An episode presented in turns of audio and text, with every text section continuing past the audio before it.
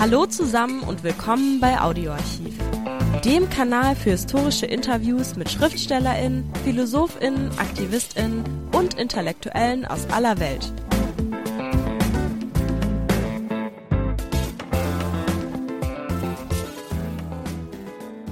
Hallo, wieder einmal herzlich willkommen bei Audioarchiv. Wir wollen euch heute in ein Thema einführen, das zunächst exotisch klingt – aber bei genauer Betrachtung nicht ist. Das sah auch vor Trifka so. Wir glauben zu Recht, es geht um Lyrik, Gedichte also. Vor Trifka war Lyriker und Übersetzer. Das heißt, er führte bis zu seinem Tod 2011 ein Leben mit der freien Sicht auf die individuelle Pleite, aber auch ein Leben mit vielen Freunden, denn sie waren immer mit ihm, die LyrikerInnen Hölderlin, Novalis, Rilke, Trakel und Zippi Fleischer, um nur einige zu nennen. Links zu allen DichterInnen in den Shownotes. Fuad Rifka übersetzte Lyrik ins Arabische. Wow, deutsche Lyrik. Wer liest denn sowas? Das beantwortet er in diesem Gespräch. Erstaunlich, wie aktuell seine Antworten bis heute sind, denn bei genauerer Betrachtung unter der Voraussetzung zwingend notwendiger Selbstkritik ist Gedichte lesen auch in unserer Gegenwart immer noch besser, als Autos für den Klimawandel oder Waffen für den Krieg zu bauen. Wir hatten vorher Trifka 1996 im Europäischen Übersetzerinnenkollegium getroffen in Strahlen, einem Ort in Nordrhein-Westfalen, an den sich literarische Übersetzerinnen zurückziehen. Das ist der erste Teil des Gespräches mit dem Lyrikübersetzer Vortrifka das Gespräch mit dem Dichter Vortrifka folgt kommende Woche. Aber genug der Vorrede. Lasst euch entführen in die hoffnungsvollere, aber ebenso reale Welt der Lyrik. Viel Spaß beim Gespräch mit Fuad Rifka aus dem Jahr 1996. Herr Rifka, Sie sind Übersetzer und Poet, Dichter libanesischer Herkunft. Sie haben auch in Deutschland studiert, in Tübingen, haben promoviert in Deutschland und sind jetzt eine Zeit lang hier in Strahlen, um eigentlich was zu machen? In Strahlen komme ich häufig. Wahrscheinlich ist diesmal das siebente Mal, wenn ich in diesem Kollegium in Strahlen arbeite. In diesem Sommer schreibe ich während meines Aufenthalts hier in diesem Kollegium Gedichte. Ich befasse mich mit der Übersetzung der Duineser Elegien Rilkes. Auch habe ich angefangen, Sonette an Orpheus auf Arabisch zu übersetzen.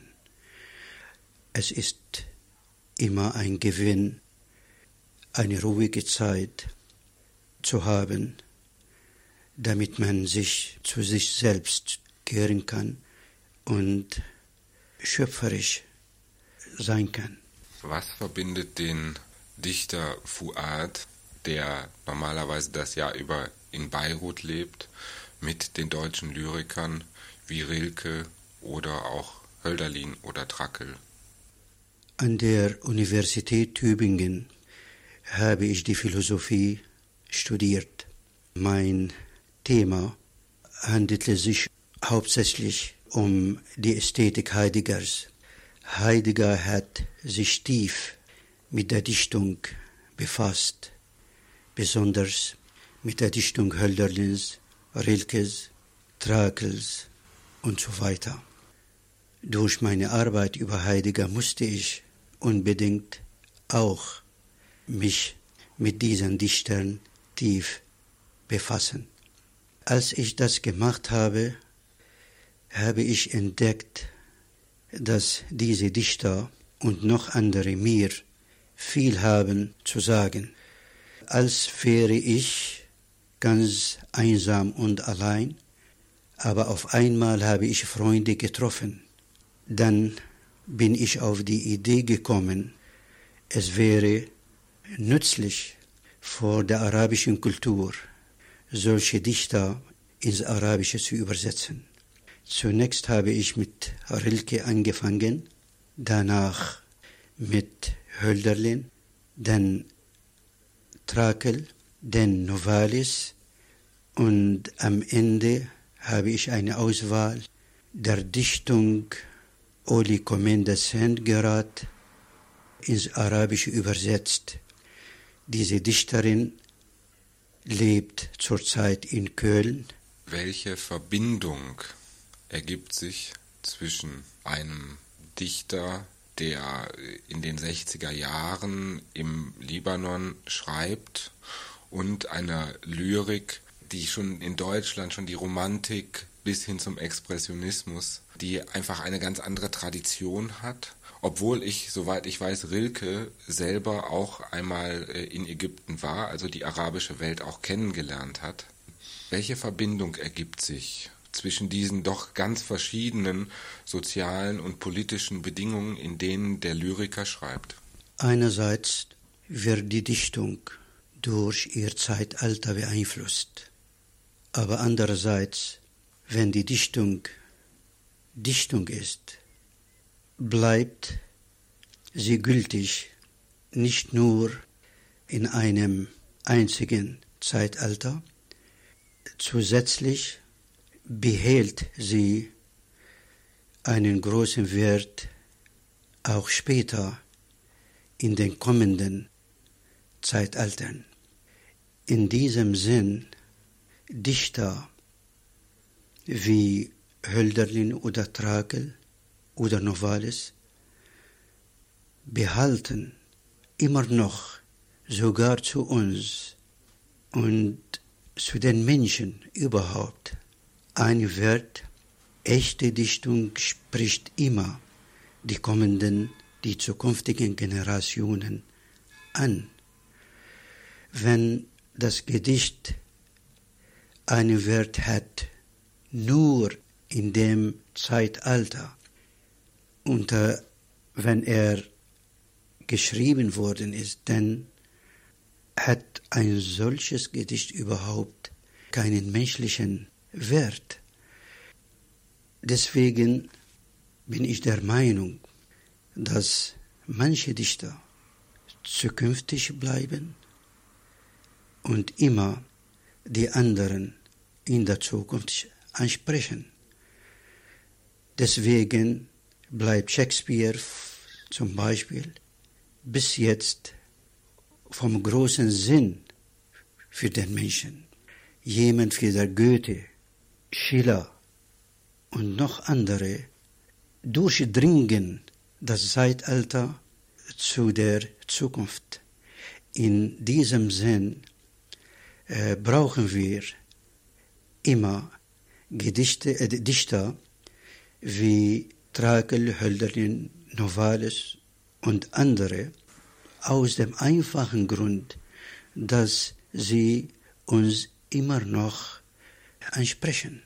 Nun durchdringen diese Dichter für sie ja nicht nur ein Zeitalter, sondern auch eine andere, einen anderen kulturellen Hintergrund. Das heißt, sie werden in einer bestimmten Zeit, sie haben dafür gesorgt, im arabischen Raum rezipiert, weil sie übersetzt werden. Sie werden nicht vorher übersetzt Nein. und sie werden nicht später übersetzt. Warum gerade in den 60er Jahren? Warum hat die arabische Dichtergeneration der 60er Jahre so viel an westlichen Lyrikern, aus dem Westen stammenden Lyrikern rezipiert? Das ist ganz gewöhnlich, dass Dichter nicht verschlossen bleiben. Der Dichter ist immer offen, die dichterischen Erlebnisse der anderen aufzunehmen. Das ist eine Grunderfahrung der Dichtung, genau wie die, die Erfahrung der Liebe, die Erfahrung der Schmerzen, die Erfahrung der Hoffnung. Wenn der Dichter sich der anderen Erfahrung anderer Dichter aussetzt und diese Erfahrung assimiliert, dann ist das sehr bereichernd für sein Leben und seine Dichtung. In den 60er Jahren und auch bis jetzt gibt es eine starke Tendenz in der arabischen Welt, die westliche dichterische Erfahrung kennenzulernen. Sie wissen wahrscheinlich, dass die arabische Welt zu Hause mit der französischen und angloamerikanischen Kultur fühlt. Aus dem Grund, dass die Araber oder die meisten davon entweder Englisch oder Französisch sprechen oder sogar beide Sprachen beherrschen. Nun bleibt die deutsche Kultur uns verschlossen. Der Grund dafür ist nur die Sprache. Sicher gibt es in der letzten Zeit viele Araber, die Deutsch sprechen und verstehen, aber die meisten sind Wissenschaftler. Sie kümmern sich kaum für die deutsche Dichtung oder Lyrik. Vielleicht bin ich einer der ganz wenigen, die ein solches Interesse haben. Nur weil die deutsche Dichtung uns beinahe verschlossen ist, hat der arabische Leser ein großes Interesse zu entdecken, worum es sich jetzt in der deutschen Kultur geht. So aus Neugierde will der arabische Leser wissen, was in Deutschland heutzutage passiert. Das ist ein Grund, warum meine Übersetzungen so erfolgreich sind. Zweitens hat der arabische Leser wirklich gefunden, was ihn interessiert. Jemand wie der Rilke oder Novalis oder Hölderlin sprechen uns immer an, im Sinne, dass diese Dichter romantische, mystische, metaphysische Elemente haben, die uns interessieren. Gleich geht's weiter mit dem Interview. Zuvor noch der kurze Hinweis. Liked uns, wenn es euch gefällt. Vielleicht eine kurze Zwischenfrage. Mhm. Die Erfahrung, die man sehr häufig in der arabischen Welt macht, ist, dass die Lyrik noch viel präsenter ist, als das in der europäischen der Fall ist. Es gibt in Ägypten ein kleines Sprichwort in Kairo, das heißt, wenn du einen Blumentopf aus dem dritten Stock fallen lässt, ist es sehr wahrscheinlich, dass ein Dichter erschlagen wird.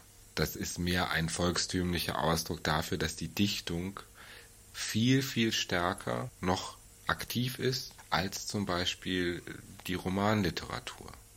Ist das vielleicht auch ein Antrieb für den Dichter Fuad Rivka, den Schlüssel der Dichtung zu benutzen, um die Welt auch in die arabische Gegenwart einfließen zu lassen, die europäische? Dass die Dichtung im arabischen Raum so wichtig ist, ist richtig. Das bezieht sich tief auf die Geschichte. Sogar vor dem Erscheinen des Islams war die Dichtung zentral im Leben der arabischen Nomaden. Es gibt auch eine Theorie, wonach die Dichtung, die Prosa vorher, äh, ja, ja, ich meine, zustande gekommen ist. So seitdem haben wir irgendwie die Stimmung dafür, dass das Gedicht ein bisschen wichtiger als das Prosawerk. Ob das stimmt oder nicht, ist das eine andere Frage. Ich würde sagen, vielleicht ist der Ursprung dieser Stimmung oder ist diese Stimmung oder der Ursprung dieser Stimmung ist das Gefühl, dass der Araber irgendwie von Natur aus wegen mehreren Faktoren dichterisch eingestellt ist. Und nun ist die zweite Seite der, Fra der Frage, ob ich so was ausgewählt habe, um äh, einen Namen zu haben. Meine Frage ist, ob sich der Dichter selbst, um das vielleicht nochmal auf eine etwas andere Ebene zu heben, ob der Dichter selbst derjenige ist, in dem Falle Fuad Rivka, der für die anderen die Schlüssel in der Hand hält, um die Türen zu öffnen, damit sie Zugang haben zu zum Beispiel zu einer anderen Dichtung, einer europäischen Dichtung. Ja, ich meine, durch meine Übersetzungen, Lyrikübersetzungen, bin ich oder habe ich dem arabischen Leser geholfen, sich mit der deutschen Lyrik zu orientieren. Heutzutage sind meine Übersetzungen der deutschen Lyrik im ganzen arabischen Raum und ich würde sagen, wahrscheinlich bin ich der einzige Dichter in der arabischen Welt, der planmäßig die deutsche Dichtung, die deutsche Lyrik ins Arabische übersetzt. Sicher gibt es andere Übersetzungen, aber die sind je nach der Stimmung. In meinem Fall tue ich diese Übersetzungen planmäßig. Sogar habe ich letztlich eine Anthologie der modernen deutschen Dichtung ins Arabische übersetzt. Diese Anthologie besteht aus oder schließt um 50 deutschen modernen Dichtern ein. Sie ist noch nicht gedruckt. Ich warte auf die Genehmigung der Autoren und hoffentlich bekomme ich diese Genehmigung bald. Es wäre gut, glaube ich, hätten wir auch andere, die mir helfen. Aber leider ist es nicht so ganz einfach, sowas zu tun. Zunächst muss der Übersetzer der Lyrik selber ein Dichter sein. Zweitens müssen die Dichter leben und deswegen müssen sie arbeiten, eine Stelle haben und dafür haben sie kaum, kaum, kaum Zeit. Ich hoffe, dass ich meine Übersetzung der deutschen Lyrik weiterführen kann. Und das ist notwendig zunächst für den Kulturaustausch zwischen Deutschland und dem arabischen Raum, auch für mein eigenes Interesse, Erfahrung, mehr Erfahrung und tiefe Erfahrung im Gebiet der Dichtung zu gewinnen und auch dem Interesse des arabischen Lesers dient. So in jeder Hinsicht ist die Übersetzung nicht nur aus dem Deutschen ins Arabische wichtig, aber auch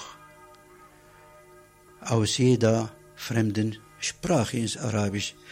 Und wir müssen im arabischen Raum lernen, unsere Fenster der Außenwelt aufzumachen.